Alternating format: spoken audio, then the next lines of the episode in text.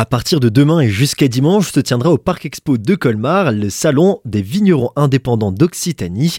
Je suis en compagnie de Jean-Marie Fabre qui est le président des vignerons indépendants de France pour en parler.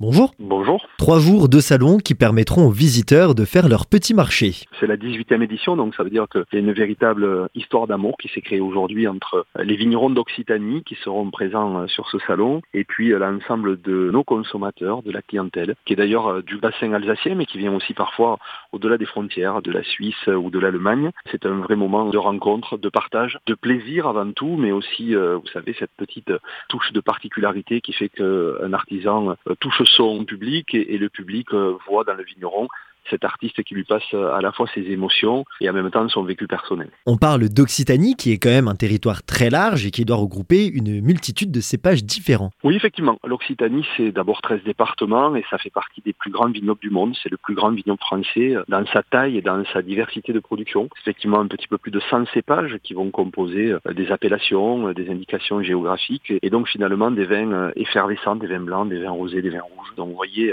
cette panoplie de produits qui fait à coup sûr qu'aucun visiteur du salon ne partira sans avoir trouvé son ou ses coups de cœur. Je suis convaincu que derrière euh, cette offre très large, eh bien chacun va pouvoir euh, faire son choix et en même temps euh, trouver son bonheur. Et pour continuer l'extase du palais, quelques stands de restauration seront là pour sublimer les vins proposés. Oui, effectivement, vous le savez comme moi, c'est l'art de la table française. C'est cette magie qui fait que du solide au liquide, notre patrimoine gastronomique, culturel est forcément en France très riche et très divers. Et donc, il y aura quatre stands annexes, notamment une productrice de foie gras qui vient du sud-ouest. Tout ça euh, étant de nature, je pense, à révéler, encore plus magnifier euh, la qualité euh, des produits de ces artisans du vin que sont les vignerons indépendants Jean-Marie Fabre, merci beaucoup.